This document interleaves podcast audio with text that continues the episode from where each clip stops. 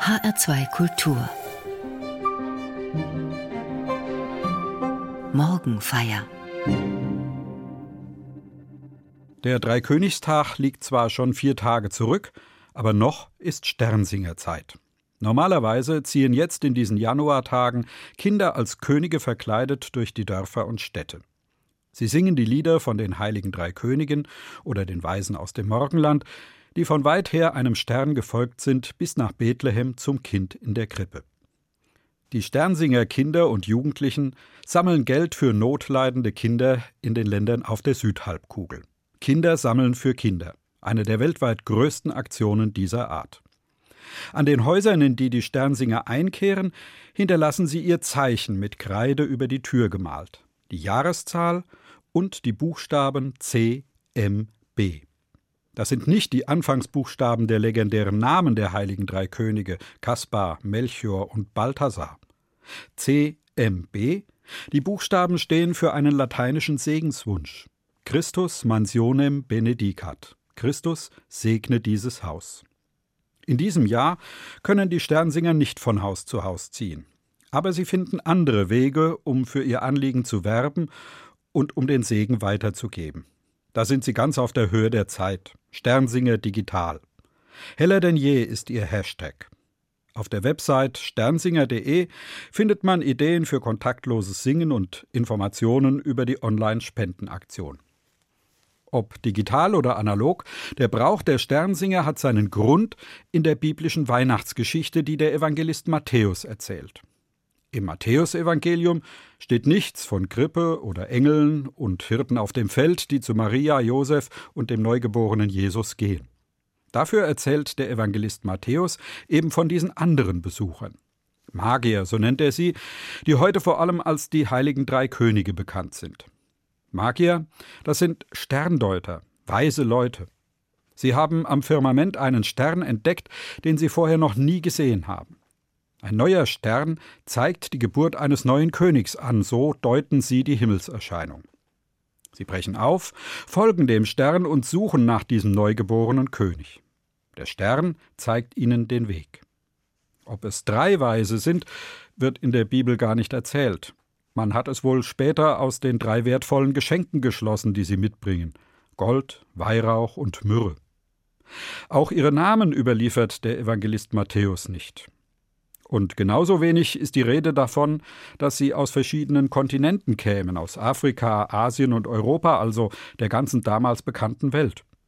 Bei Matthäus heißt es nur, sie seien aus dem Morgenland gekommen. In der Bibel ist die Geschichte recht knapp erzählt. Viele Ausschmückungen sind später dazugekommen.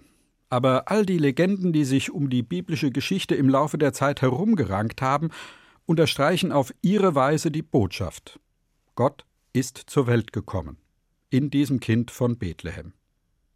Was bedeutet das? Was hat sich seitdem geändert und überhaupt, woran haben die Weisen aus dem Morgenland gemerkt, dieses neugeborene Kind in Bethlehem ist kein normales Baby, in ihm erscheint Gott selbst. In der biblischen Geschichte kommen drei Hilfsmittel vor, durch die Gott die Weisen nach Bethlehem zum Jesuskind führt. Der Stern, das Wort und der Traum. Diese drei Hilfsmittel schaue ich mir heute genauer an.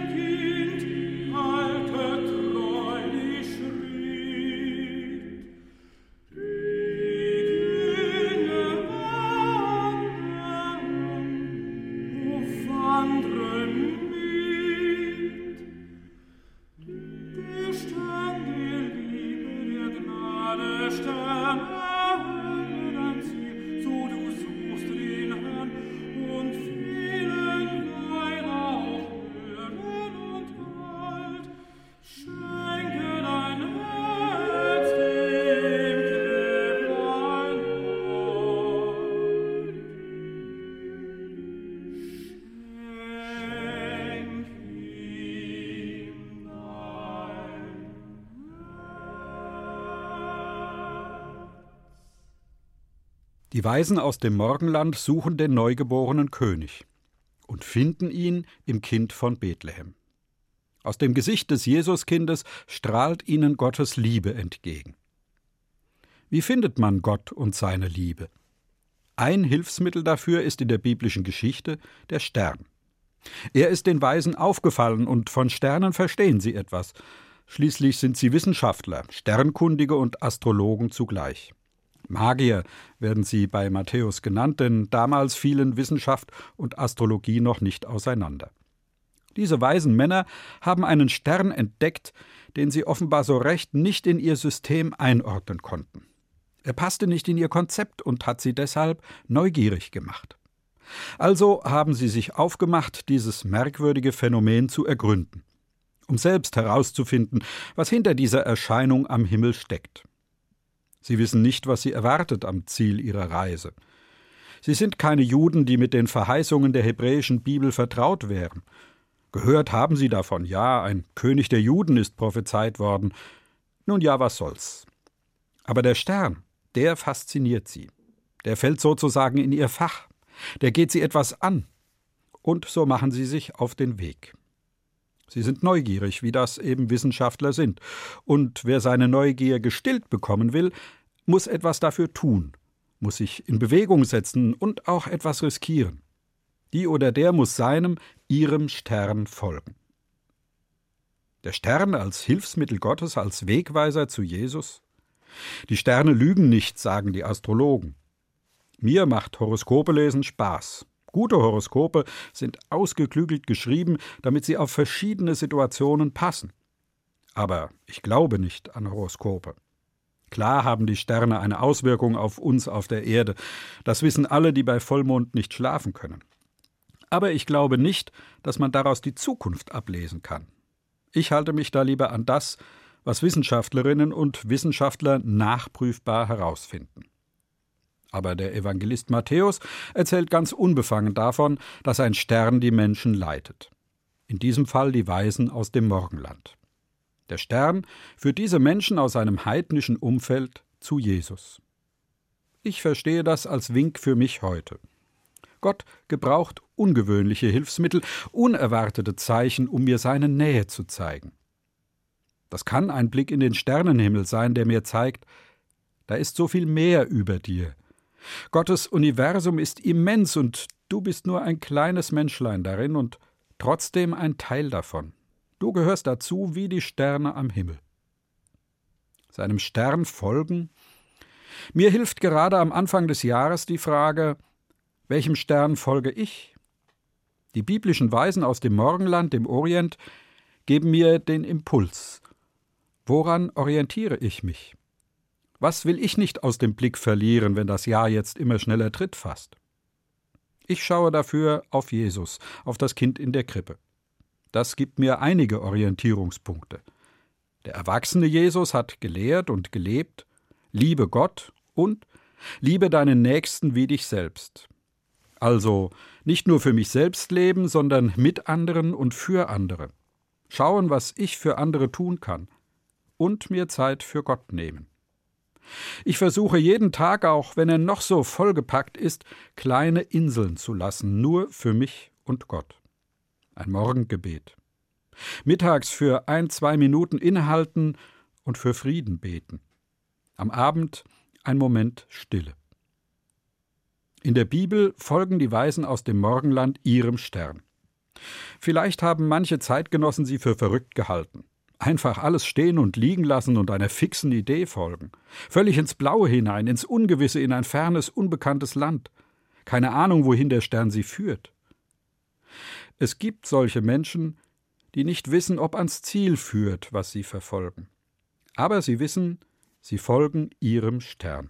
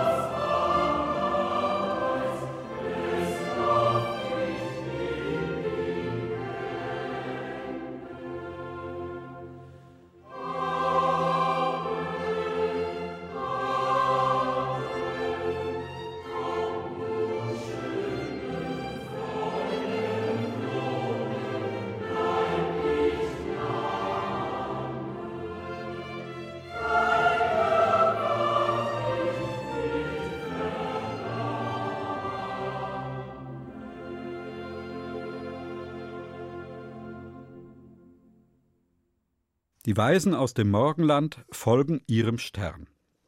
Der allerdings bringt sie nicht sofort und direkt ans Ziel. Dafür ist ein zweites nötig, ein Wort, eine Deutung. Die Weisen haben sich auf den Weg gemacht, den neugeborenen König der Juden zu finden. Und woanders sollte man ihn suchen als im Königspalast in Jerusalem. Ist doch logisch. Aber dort finden sie ihn nicht. Da müssen andere Weise, andere Experten helfen, interdisziplinär sozusagen. Am Hof des Königs Herodes sind sie vorhanden, die hohen Priester und Schriftgelehrten. Experten für die heiligen Schriften und die Traditionen des Glaubens. Die finden den entscheidenden Hinweis in der hebräischen Bibel im Prophetenbuch Micha. Da steht: Und du, Bethlehem im Lande Juda, bist mitnichten die Kleinste. Aus dir wird kommen der Fürst, der mein Volk Israel weiden soll. Die Gelehrten des Herodes deuten das so. In Bethlehem muss wohl dieser König geboren werden, nachdem die dahergelaufenen Weisen aus dem Morgenland suchen. Der Stern hat den Anfang gemacht und die Weisen zum Aufbruch bewegt. Aber um ans Ziel zu kommen, brauchen sie eine Deutung dessen, was sie da am Himmel sehen. Der Evangelist Matthäus erzählt, diese Deutung findet sich in der Heiligen Schrift. Und es gibt Menschen, die die Heilige Schrift auslegen und erklären. Die Weisen aus dem Morgenland lassen sich darauf ein. Sie erkennen, wo sie am Ende mit ihrer Weisheit sind, wo sie sich einer anderen Weisheit, einer anderen Erkenntnis gegenüber öffnen müssen. Was sie wissen, ist für sie nicht der Weisheit letzter Schluss. Sie sind bereit, dazu zu lernen, sich von neuem auf den Weg schicken zu lassen. Das macht sie zu wirklich weisen Menschen, weil sie eben nicht meinen, alles schon zu wissen weil sie begreifen, manche Wahrheit findet man nur, indem man sich auf den Weg macht und seinem Stern folgt, indem man vertraute Wege aufgibt und neue einschlägt. Und selbst mit einem Stern über sich nicht starr und stur wird, sondern auf dem neu eingeschlagenen Weg immer wieder überprüft, ob man richtig ist. In dieser biblischen Geschichte heißt seinem Stern folgen Ich weiß, ich bin noch nicht am Ziel. Manche Wahrheit finde ich nur, wenn ich mir weiterhelfen lasse von Menschen, die anderes wissen, die andere Erfahrungen gemacht haben, einen anderen Blickwinkel haben und über andere Deutungsmuster verfügen. Für mich ist die biblische Geschichte von den Weisen aus dem Morgenland auch eine Geschichte gegen fundamentalistisches Denken und gegen fanatischen Glauben. Glauben ist eben nicht Starrköpfigkeit. Eben nicht beharren, ich habe die Wahrheit, ich habe den einzig wahren Glauben, sondern auf andere hören, sich wo nötig korrigieren, nicht wähnen, ich sei schon am Ziel, sondern auf dem Weg bleiben. Diesen anderen Blick, dieses andere Wissen, diese anderen Deutungsmuster, das haben die hohen Priester und Schriftgelehrten am Hof des Königs Herodes. Sie leben in den Traditionen ihres Glaubens und sind mit ihnen vertraut. Sie kennen sich aus, da sind Sie die Spezialisten. Aber in einem unterscheiden Sie sich von den Weisen. Ihnen sind zwar die Worte aus den heiligen Schriften vertraut, aber Sie lassen sich nicht durch sie bewegen. Sie machen sich nicht selbst auf, um eigene Erfahrungen zu machen. Sie bleiben, wo sie sind und warten ab. Sollen andere die Erfahrungen machen und dann davon berichten. Und gerade so verpassen sie die Begegnung mit Gott, die Begegnung mit Jesus anders die Weisen aus dem Morgenland. Sie ziehen von der Hauptstadt Jerusalem und dem König Herodes fort und machen sich noch einmal neu auf den Weg. Sie haben den Stern und sie haben seine Deutung. Bethlehem soll der Ort sein, an dem der neue König geboren ist. Das Zeichen und seine Deutung und ihre Neugier und ihre Bereitschaft, sich auf den Weg zu machen, all das zusammen bringt sie ans Ziel. Was sie finden, ist an sich nicht spektakulär. Ein kleines neugeborenes Kind mit ganz normalen Eltern. Geboren nicht in einem Palast, sondern in ganz gewöhnlichen Umständen in einem Haus, so steht es im Matthäusevangelium. Keine Engelschöre und kein Heiligenschein. Aber die Weisen beugen ihre Knie vor diesem Kind, weil sie spüren, in diesem Kind begegnet ihnen mehr, als sie vor Augen haben. In diesem Kind begegnet ihnen Gott. Ungewohnt und überraschend. Unscheinbar und leicht zu übersehen. Aber wenn man herabsteigt vom hohen Ross, auch vom hohen Ross der eigenen Weisheit, wenn man sich ganz tief bückt und die Knie beugt und genau hinsieht, dann kann man Gott erkennen. Dann kann man sehen und spüren, wie nahe Gott uns kommt. Und dann ist man am Ziel. Das haben die Weisen begriffen. Das hat sie ergriffen.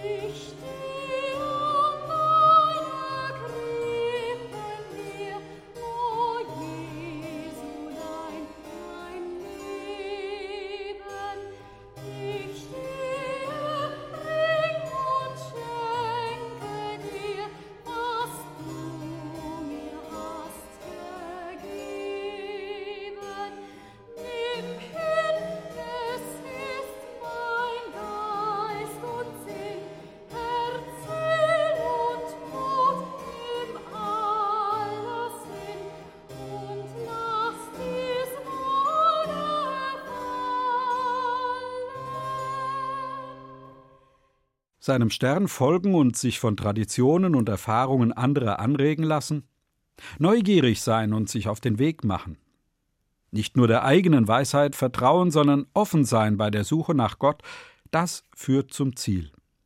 Allerdings ist das kein Ziel, an dem man sich ausruhen kann, kein Ende einer langen Reise, sondern der Beginn einer neuen.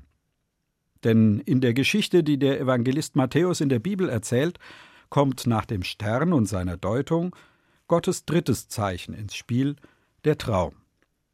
Erinnern wir uns, die Weisen waren auf der Suche nach einem neugeborenen König am Hof des Königs Herodes gelandet. Der war natürlich beunruhigt. Was für ein neuer König soll das sein, von dem er, der Amtierende, nichts weiß? So schickt er die Weisen auf die Suche und hofft, von ihnen Informationen darüber zu bekommen, wer da auf seinen Thron aus sein könnte. Forscht nach dem Kind, spricht er zu den Weisen, und wenn ihr es findet, sagt es mir, damit auch ich es anbete. Im Traum, so erzählt der Evangelist Matthäus, befiehlt Gott den Weisen, sich von Herodes nicht als Spione missbrauchen zu lassen, sondern einen anderen Heimweg einzuschlagen.